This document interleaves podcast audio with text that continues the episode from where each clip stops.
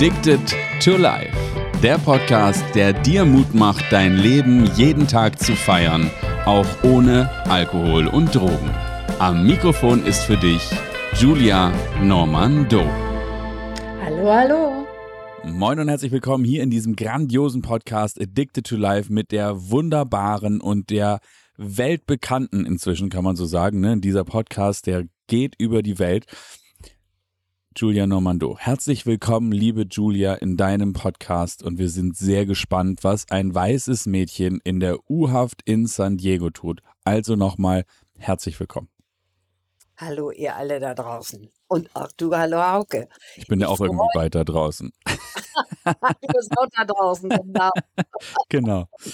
Ähm, wir waren letztes Mal dabei stehen geblieben, und äh, für all diejenigen, die sich gefragt haben, ob ich eigentlich keine Fragen hatte, es lag ein bisschen daran, dass wir Internetschwierigkeiten hatten und wir ja normalerweise online aufzeichnen. Und deshalb habe ich verpasst, an den richtigen Stellen die Fragen zu stellen. Es sei mir verziehen. Es war trotzdem unfassbar spannend. Und nun bist du also in U-Haft. Und wie geht's jetzt weiter?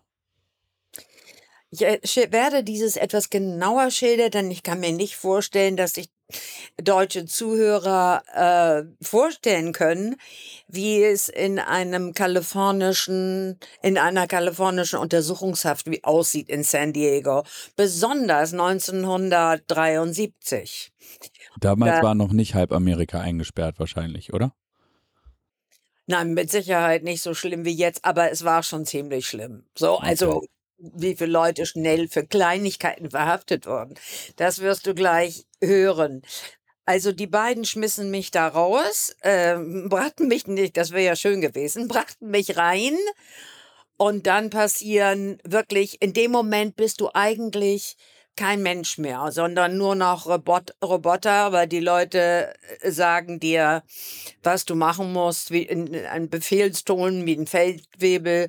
Und komischerweise, was wirklich stimmt, was man auch heute noch in Prison Movies sieht, das sind eben die feisten, fetten, überwiegend leider, oder nicht leider, überwiegend schwarze Gefängniswärterinnen, die dich ziemlich brutal behandeln. Und natürlich besonders schlimm, wenn du jung und schön und weiß bist. Und lange blonde Haare, da geht denen bei denen gleich was, irgendwas ab, dass sie dich also noch etwas finsterer behandeln. Dann werden dir also die Klamotten ausgezogen von denen in riesengroßen. Du machst es nicht selber? Nee, all dabei die Angst haben, da sind Drogen drin und die wollen alles durchsuchen und dass ich da nicht mehr rankomme, um die auch nur irgendwie zu verstecken. Oh das machen die alles und dann äh, es ist eine furchtbare Halle, nicht mal wie im Schwimmbad oder so mit riesengroßen Duschen. So stelle ich mir das eigentlich vor wie es damals in den KZs war. Es ist wirklich ganz, ganz, ganz gruselig. Oh. Und dann ähm, kommst du unter die Dusche, kalte Dusche. Und äh, falls man Läuse hat oder von der Straße kommt, wirst du ganz brutalst abgeduscht. Und dann kommt eine Krankenschwester, die dir dann ziemlich brutal in die Öffnung geht, in sämtliche Öffnungen, um zu sehen, ob du Drogen versteckt hast. Und äh, ich war, ich kann nur sagen, ich war immer noch ein bisschen betäubt von dem Heroin, was ich auf dem Weg nach San Diego geschnupft hatte. Zum Glück. Aber äh, es fühlte sich nicht so an. Oh Gott. So, und äh, dann kriegte man die Gefängnisklamotte an, die da war ein kleines Blümchenkleid, so ein Hängerchen mit schwarzen Socken und schwarzen Flipflops. Und dann kam der berühmte Mugshot. Ich weiß nicht, wie Mugshot auf Deutsch heißt. Ist ja auch dieses ja. Foto, was wir machen mit der Nummer und, und ah, okay. Ja, ja, ja, dieses berühmte, dieses berühmte Motiv vor dieser Wand mit den ganzen Nummern links und rechts. Ja, ja okay. Genau. Und ich war, äh, ich hatte keinen Namen mehr, ich hatte nur noch eine Nummer, die ich mein Leben lang nicht vergessen werde. 2696171. Das war ich von dem Moment an. Vergisst man nicht. Ähm, okay. Und dann wird man äh, in so ein, das nennt sich Tank geschmissen. Das ist ein ganz großer Raum in schwarz gestrichen, ohne jegliche Fenster. Und da hing ein Telefon an der Wand. Und da saßen ungefähr so zehn Frauen drin, aber ein riesengroßer Raum.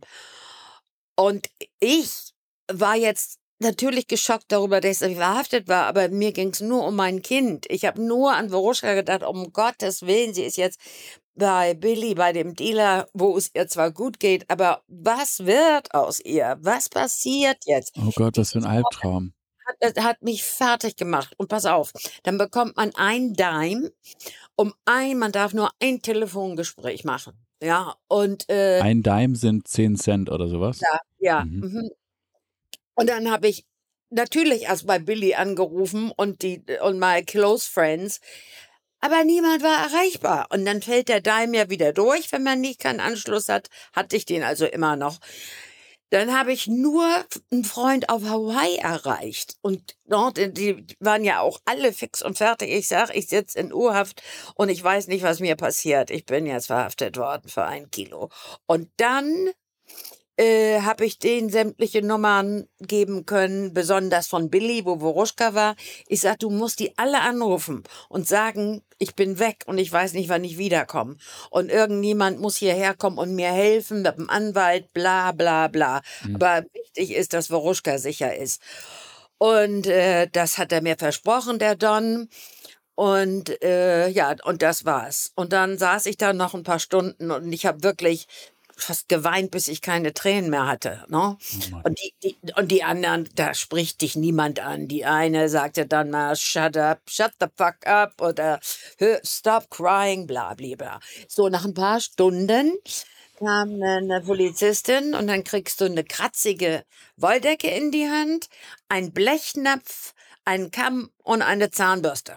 Das ist dein, dein Equipment. Was Wo, braucht man mehr? Ja, was braucht man mehr? Und dann wurde man in höhere Etagen gefahren.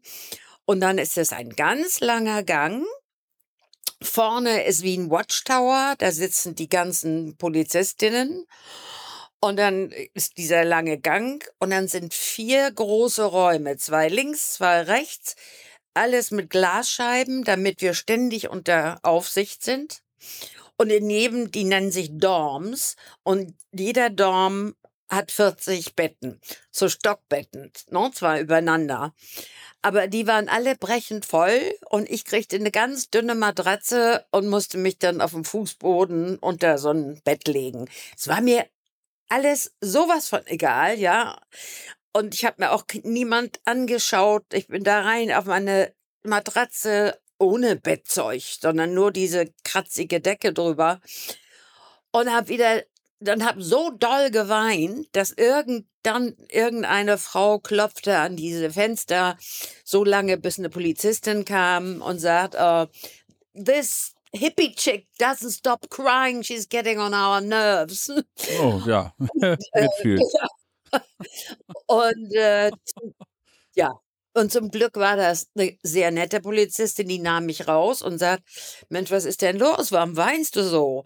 Ich sag, mein Kind ist da draußen, ich weiß nicht, wo sie ist, was aus ihr wird. Und äh, sagt sie ja, und dann hat sie mich mit in den Watchtower da genommen. Und dann sagt sie, ja, dann ruft er nochmal an bei der Nummer, wo sie ist. Das hat sie mir dann gestattet. Oh, wie freundlich. Ja, sehr freundlich. Und da habe ich dann den Billy am Telefon gehabt, von wem ich die Drogen eigentlich hatte und mhm. den ich nicht verraten habe.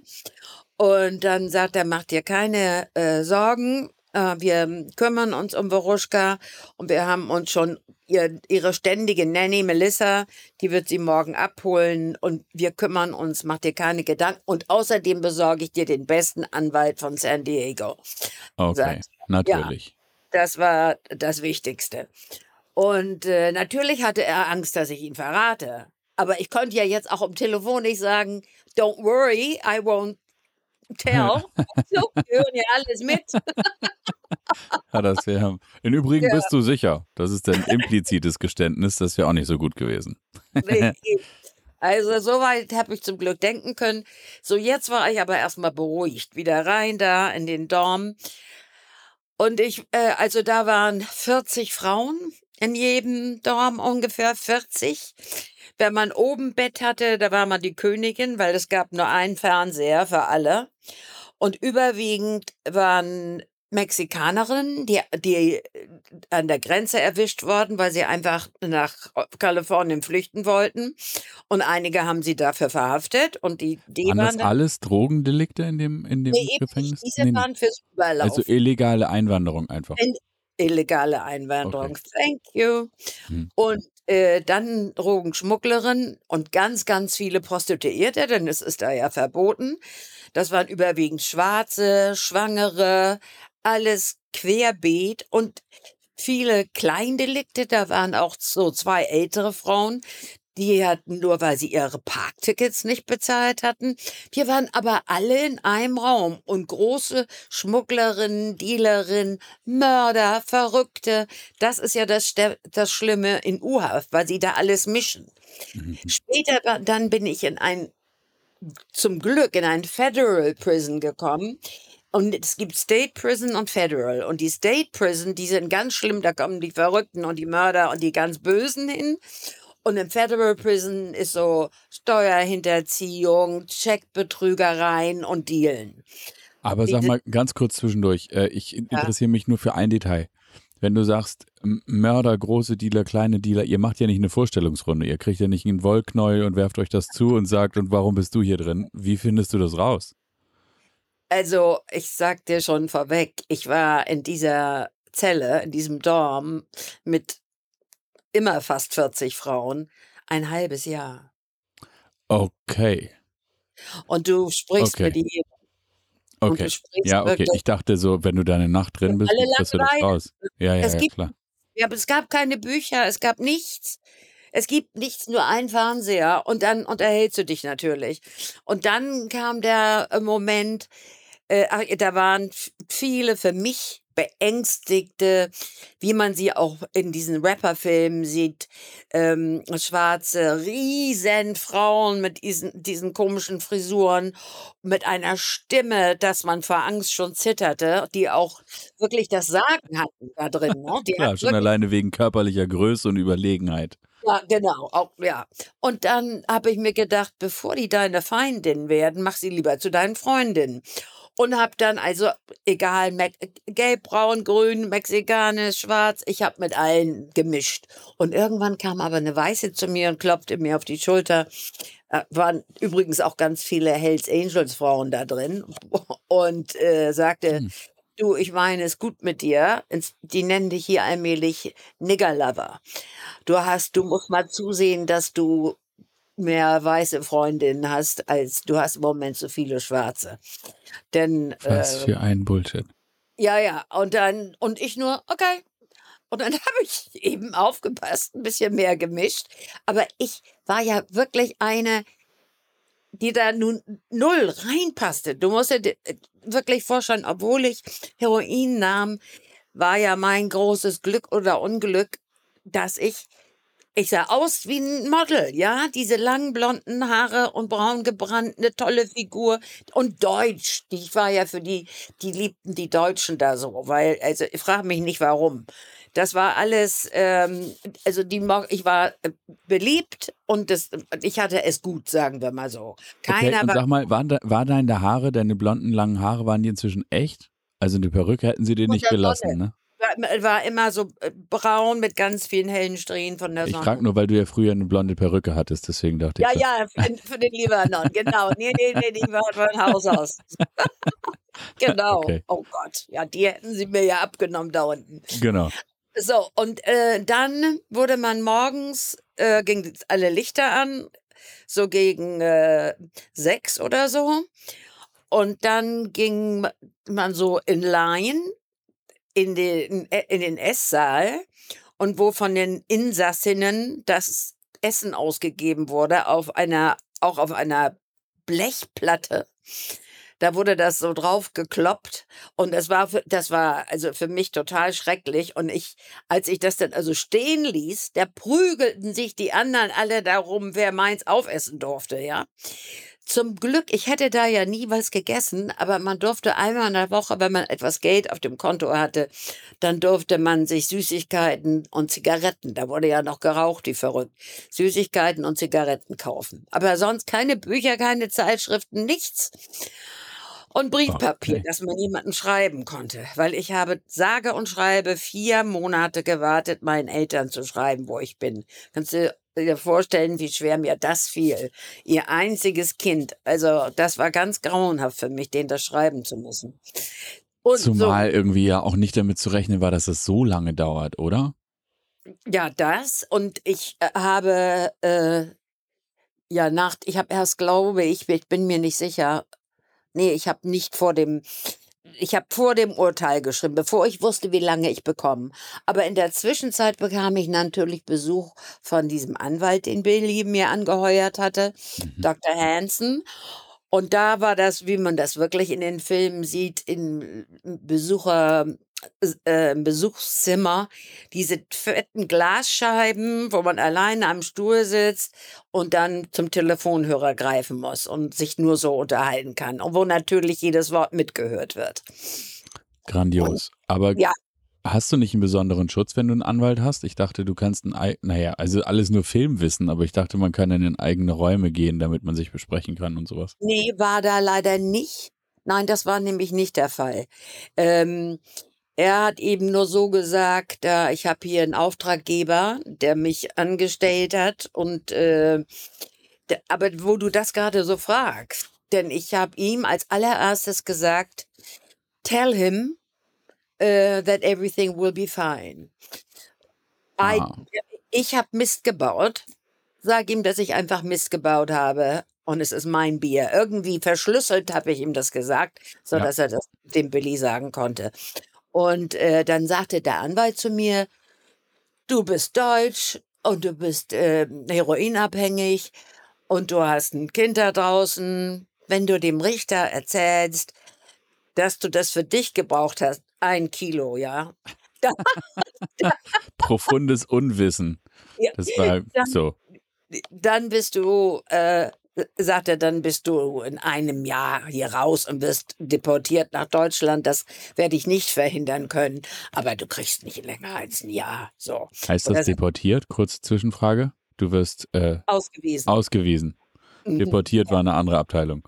Deported, deshalb komme ich da. Ah, okay, gut, dass wir das klargestellt haben. Ja. okay, also ausgewiesen nach Deutschland. Und ähm, was wir alle bis heute nicht wissen, dass ähm, wenn man verhaftet wird als Single-Mutter, dass die sofort die Kinder wegnehmen und, in, und zu Pflegeeltern, Foster Parents heißt es in Amerika, gibt. Warum das bei mir nicht passiert ist, keine Ahnung. Das weiß ich, es ist ein großes Glück, sonst hätte ich sie nie wiederbekommen. Ach so, die werden dann dauerhaft da weggegeben? Ja. Ja. Aber vielleicht, weil du Deutsche so, warst. Im schlimmen Fall. Ja, vielleicht, weil ich Deutsch war. So. Jedenfalls, äh, also Dr. Hansen erzählte mir, bereitete mich auf keine lange Zeit vor. Und die einzige, äh, das einzige, also ich kam ungefähr vier, fünf Mal, musste ich zu den Verhandlungen in San Diego und dann kamen wir in diese riesigen Gefängnisbusse und jedes Mal dieses unmenschliche Kette um Bauch, eine Kette vom Bauch an die Hände zu den Handschellen und Fußfesseln. Weißt du, wie mega, mega Serienmörder. Und so schaffelte man dann zum Bus, in den Bus rein. Und ich weiß immer nur die Busfahrten durch das schöne San Diego zum Gerichtssaal. Und ich sah die Menschen da draußen glücklich, spielende Kinder. Und Du weißt nicht, wie lange du eingesperrt sein wirst. Da zieht dein ganzes Leben an dir vorbei. Ja, ich glaube das. Es war so furchtbar. Äh, äh, zumal mich ja der Typ reingelegt hat. Gut, ich habe viel Mist gebaut, ich habe geschmuggelt, ich habe schon Strafe verdient. Aber dieses war jetzt für mich einfach unfassbar, natürlich. Vor allen Dingen, weil ich ja auch immer meine Hippie-Brille auf hatte und dachte, sowas passiert mir nicht. Wobei das mit dem Stra Strafe verdient, möchte ich gerne nochmal in Frage stellen. Ich meine, hier werden, hier werden Substanzen illegal gemacht über eine gesetzliche Vereinbarung und dann ist jemand irgendwie nicht rechtens, wenn er dann mit diesen Substanzen, also man verbietet ja Pflanzen und so weiter, also Strafe verdient für was denn? Also Wie auch immer. Ich wollte nur einmal ganz kurz, das fand ich jetzt irgendwie, weiß ich auch nicht. Ja, also, für den Verkauf an einen Polizisten, der dich reinlegt, ja. Und, ähm, konstruierter geht es denn nicht mehr. Also in Wahrheit ist es, nee, nein, es geht nicht nein. konstruierter, genau, egal. Äh, und so, so. dann haben dieses arme deutsche Mädchen, Mädchen war ich ja nicht mehr, aber immerhin 24. Und dann in der Zwischenzeit, das schiebe ich noch ein, ähm, Boruschkas Vater, der Vater meiner Tochter, war auf Weltreise, als ich verhaftet wurde. Und als er wiederkam, hat er sie dann abgeholt äh, bei ihren Godparents und hat sich um sie gekümmert. Mit meiner Nachfolgerin, das war die Tochter von Jane Mansfield, die aber noch mehr Drogen nahm als ich und ich habe dann ganz wilde Geschichten gehört. Aber sei es drum, Woruschka war bei ihrem Vater in der Villa am Strand und der Jane. Und äh, ich dachte ja, da ist sie richtig gut aufgehoben. War sie teilweise auch. Jetzt ging also die Gerichtsverhandlung vor sich, wo ich immer auf diesen Teddy traf. Der war in der Zelle so gegenüber, wo sie alle gesammelt hatten. Und ich sage immer, Teddy, ich sag denen sofort, dass du damit, dass du, warst der Chauffeur. Ich nehme die ganze Schuld auf mich. Und dann sagt er, ja, ich weiß, hoffentlich glauben sie dir, hoffentlich ist das alles gut. Jedenfalls waren äh, vier Verhandlungen, wo die mir überhaupt nicht zugehört haben, dass der Teddy raus kann. Das fand ich ganz, ganz schlimm. Äh, Warum war denn der Teddy überhaupt verhaftet? Weil er bei der Übergabe des Kilos dabei war. Ach so. Und die, ich kann ja viel erzählen und sagen, auch der hat damit nichts zu tun. Ja, ja, ja. Aber no, sie haben ihn mit verhaftet. Und ähm, und er saß die ganze Zeit mit in Urhaft auf der Männerseite, logischerweise. Und dann äh, führten, und eines Tages war so eine, es war die letzte Verhandlung, bevor die große kam. Ach so, die haben die Kaution festgesetzt. Die haben die Kaution für mich festgesetzt. Auf?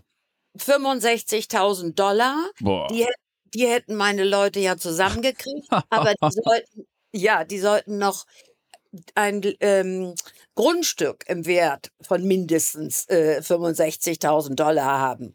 Und das hatte ja keiner von meinen Leuten. Die wohnten, das kann selbst, alles zur Miete, die Häuser waren alle zur Miete. Jedenfalls war das nicht möglich, also musste ich schön und nur bleiben, sonst oh. hätte ich rausgekonnt. So, ähm, und äh, dann ja, das nächste Mal sollte dann, die nächste Verhandlung war dann so richtig meine Verhandlung.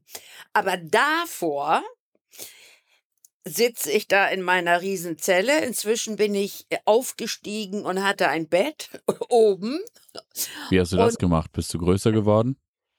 es kam immer mehr nach und eine, viele werden ja entlassen und dann mhm. rückst, du, rückst du nach. Ah, okay, also es ist sozusagen ein hierarchische. Ja, ja, ganz genau. Ganz, ganz genau. so, die ältesten Rechte schlafen oben. Und dann sehen wir abends alle fahren. Natürlich, was sollen wir sonst machen? Und da zeigen sie, wie auf der Männerseite zwölf Männer ausgebrochen sind und durch einen Heizungsschacht entflohen sind und weg waren. Die haben keinen davon kriegen können. Und ich war nur, oh Teddy, bitte lass Teddy dabei gewesen sein, dass der frei ist. Lass Teddy. Und er war dabei. Ach denn, was. Denn am nächsten Tag kam die FBI zu mir und haben mich jetzt über ihn ausfragen wollen. Und dann habe ich gesagt, ich kann Ihnen überhaupt nicht helfen. Ich weiß nur, dass er Teddy heißt und aus Kanada kommt. Die haben den nie erwischt. Der muss ja ganz schnell nach Kanada abgehauen sein irgendwie. Ab durch die Mitte. Ab durch die Mitte weg war er. das fand ich man auch muss auch mal, Man muss auch mal Glück haben. Ja, wirklich, der arme Kerl. Naja, so. naja. Ja, also, also Teddy war weg, der war aus dem Spiel. Und äh, jetzt, bevor es zur Verhaftung kommt, noch so eine Insider-Geschichte, was so drinnen natürlich passiert. Und, ähm, es ist ja langweilig. Ne? Es ist ja langweilig, obwohl man sich seine Untaten schon erzählt und so weiter. Und eines Tages bei der Essensausgabe, da grinst mich so eine große Frau im Blümchenkleid, die aber aussah wie ein Typ und klatscht mir das Essen aufs Tablett und grinst mich so unverschämt an. Und da, damals hatte ich noch überhaupt keine Erfahrung mit Lesben. Ich hatte mit, in der Hippie-Zeit mit Frauen geschmust, aber wie so richtige Lesben aussahen, kannte ich gar nicht. Ja, Wenn es dieses Klischee gibt, ja, okay. Ja, es gibt dieses, es gibt dieses Klischee. She was not a, list, a lipstick lezo, she was a real dyke, so nennt man das. Und aber okay. der Witz war, jedes Mal, wenn ich zum Essen ging, ich wurde jedes Mal aufgeregt, weil es passiert ja nichts. Also macht man sich seinen eigenen kleinen Film in dieser Geschichte. Ich habe ja nie Tageslicht, ich habe nichts gesehen außer diese Zelle.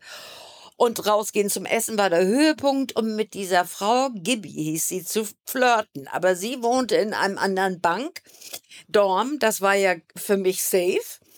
Und plötzlich kommt sie aber bei mir rein oh, und sagt, oh.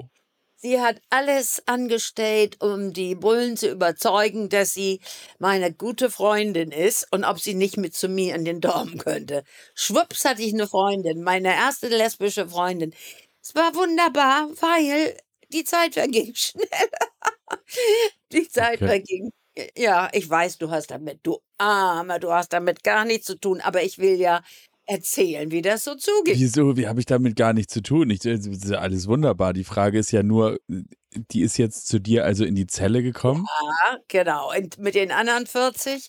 Und wir, äh, sie hatte natürlich, weil sie neu kam, Matratze auf dem Boden. Und zum Schmusen sind wir auch lustig. Die Duschen, die Duschvorhänge, es gab nur zwei Duschen für 40. Und die Duschvorhänge gingen nur bis zu den Knien. Und dann waren da, und dann waren da Hocker, und dann waren da Hocker drin, denn und damit wir Frauen Amerika ja unsere Beine rasieren durften und kriegten einmal die Woche jeder einen Rasierer, damit wir nicht uns damit umbringen, wurden die auch gleich wieder eingesammelt. Aber Gibi und ich, wir haben dann so dann ich stand auf dem Hocker und sie hat mit mir Unsinn gemacht, dass man nur zwei Beine sah. Äh. so lief es dann etwas lustiger ab, das Ganze. Okay ja, etwas interessant. Und sie war so, also ich fand immer nur schöne Frauen schön, die war alles andere als schön, aber sie war sehr männlich, überall, überall tätowiert. und es war, ja, wir haben uns verknallt ineinander. Wie soll ich es anders nennen? Und äh, so, das ist meine bisexuelle Ader. Jedenfalls, die Zeit verging. Schnell. So, Wer ging schneller? Und irgendwann wurde sie auch entlassen, natürlich. Und das war groß und traurig. So, jetzt kommt meine Gerichtsverhandlung. Jetzt werden wir wieder ernst. Aber ganz kurz, wofür war sie denn drin? Auch Drogen. Auch. Also ja, ja, auch okay. ja, ja, auch Drogen. Und äh, jetzt also zur Gerichtsverhandlung. Und man hatte die Wahl, man konnte seine normale Kleidung anziehen in der man verhaftet wurde. Aber du weißt ja, was ich vorher erzählte, die berühmten hellblauen Stiefel und mein Partykleid. So wollte ich nicht vom Richter stehen. Also kein Make-up, meine langen Haare habe ich zum Dutt hochgedreht, damit ich so ärmlich aussehe. Also kein bisschen mit, damit ich so ein versuchte auszusehen wie ein Junkie, ja. Mhm. Und dann äh, das Einzige, wo man was sehen konnte, waren meine Arme. Aber die sah ja der Richter nicht. Und hinzu kommt noch, mein Anwalt sagte, es stehen vier Richter zur Verfügung und die ziehen dann, wen man kriegt, aus einem Hut. Er sagt, wenn wir Pech haben, dann kriegen wir Richter Thompson. Ich sage, warum, weil wir Pech haben? Sagt er, eine seiner Töchter ist an einer Überdosis Heroin gestorben. Und alles, was damit zu tun hat, die kriegen richtig. Ja. Und was passiert? Da waren meine Schutzengel nicht bei mir. Ich krieg den Judge Thompson. Und oh, dann, no. ja, und dann neben dem Gerichtssaal werden die ganzen Ketten und Fesseln und Handschellen abgenommen. Und dann bin ich da auf meinen schwarzen Flip-Flops mit den schwarzen Socken da rein. Und äh, großer Gerichtssaal, viele Menschen. Es war für mich wie, ja, wie im Film, ja. Es war wie Aber im Film. Ist es kein Jurygericht? Äh, nee, das war kein Jurygericht. Okay. Mhm. Alles klar. Da wurdest du einfach von dem Richter verknackt. Und dann stellt er ja so Fragen, was hast du äh, vor, was planst du mit deinem Leben, wieso hattest du ein Kilo? Natürlich, ich sage du, weil er natürlich auf Englisch war. Und dann sagte ich so, ja, ich bin ein armer Junkie und ich möchte jetzt mein Leben auf die richtige Bahn bringen. Ich will mit meiner Tochter zurück nach Deutschland zu meinen Eltern. Also so die ganz brave Nummer erzählt. Mhm. Und äh, dann, dann weiß ich nur noch, wie da sein Hammer auf den Tisch geht. Und er sagt, I herewith sentence you to 10 years prison weil er vorher 10 years, er zu, also er hat mich zu zehn Jahren Gefängnis verurteilt. Und dann, ähm, äh, dann war ja auch noch, oh, jetzt habe ich ganz kurz, entschuldigt bitte, ich habe ganz kurz einen Fadenriss, weil ich an zu viel denke. Das ist so ein schwieriger Moment natürlich. natürlich. Ja, ja, er hatte kurz erwähnt, er hatte kurz erwähnt, dass ich ja niemanden verraten hätte. Also er hat das so im Nebensatz gesagt, dass sie mich eigentlich gar nicht wollen, aber wenn ich meine Hinterleute nicht verrate, dann kriege ich eben noch mehr. Das hat er, das, also, und dann werden alle Ketten wieder an und mein Leben ist, nimmt, ist für mich gerade zu Ende. Ne? Und dann werde ich rausgeführt, die ganzen Ketten angelegt, dann kommt der Anwalt wieder angerannt und sagt, oh Julia, der Judge hat irgendwas vergessen, dir zu sagen, du musst noch mal vor ihn treten. Und dann denke ich, so, das war's. Der hat die, die, die, der hat die Namen durcheinander gekriegt. Der meinte mich gar nicht mit den zehn Jahren. die Hoffnung stirbt zuletzt. Genau. Und dann wurde ich abgeschnallt, stehe da wieder, sagt er, und sein Hammer ging nochmal runter. Und dann sagt er, äh, ich habe vergessen zu erwähnen, dass sie auf lebenslang Bewährung haben. Sollten sie nach den zehn Jahren Gefängnis, dürfen sie nie wieder die Staaten von Amerika betreten. Oder wenn sie es tun, werden sie gleich wieder ins Gefängnis abgeschoben. Was? Und das, ja, das war, also es war, das war, äh, ja, mich gab es eigentlich gar nicht mehr. Ich habe mich in dem Moment aufgelöst. Weißt du, wenn du 25 bist und kriegst zehn Jahre Knast. Unvorstellbar. Das letzte Mal, dass du diesen Zeitraum überblickt hast, warst du 15. Ja. Also ja. so. Ja, ja. Also das war für mich der, der, der absolute Hammerschlag. Und dann müssen wir auch gleich aufhören. Jedenfalls, es geht zurück äh, in die Untersuchungshaft. Und meine Freundin, inzwischen sage ich Freundin zu der kleinen Clique, die meine Liebsten waren, die hatten alle schon Valium gesammelt. Und dann für eine Woche haben sie mir immer so viel gegeben, dass ich lange schlafen konnte, aber davon nicht sterben konnte. Ich wurde wach, zack, kriegte ich neue rein, weil das war zu viel für mich. Also zehn Jahre Gefängnis und, und das Kind da, es ging mir nur um mein Kind, nicht um mich und Gefängnis, sondern was wird aus meinem Kind? Und oh, das erzähle ich dann in der nächsten Folge, wie das wieder weitergeht. Es ist wirklich spannend. Denke, okay. ich hoffe auch für euch spannend. Äh, ja, es ist breathtaking. So, äh, es nimmt uns die Sprache, mir jedenfalls. Ich weiß an der einen oder anderen Stelle nicht so richtig adäquat zu reagieren. Ich bitte das zu entschuldigen. Und für den Fall, äh, dass du da draußen eine Frage hast an Julia, weil das ein oder andere ja wirklich abgefahren ist äh, und ich es vergessen habe, weil ich gerade auch von der Geschichte überrumpelt bin, dann bitte schreibt uns eine E-Mail. Die E-Mail-Adresse steht ja in den Shownotes. Wir haben sie überall in die Shownotes geschrieben. Schreibt uns bitte gerne eure Frage und dann wird Julia darauf antworten. Ich danke dir, Julia, für diese atemberaubende Geschichte mal wieder. Dir da draußen fürs Interesse und würde sagen, bis zum nächsten Mal. Ich freue mich auf euch. Tschüss. Herzlich gern erzähle ich diese Geschichten und bye bye.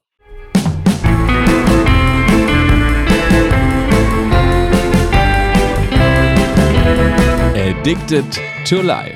Der Podcast, der dir Mut macht, dein Leben jeden Tag zu feiern, auch ohne Alkohol und Drogen.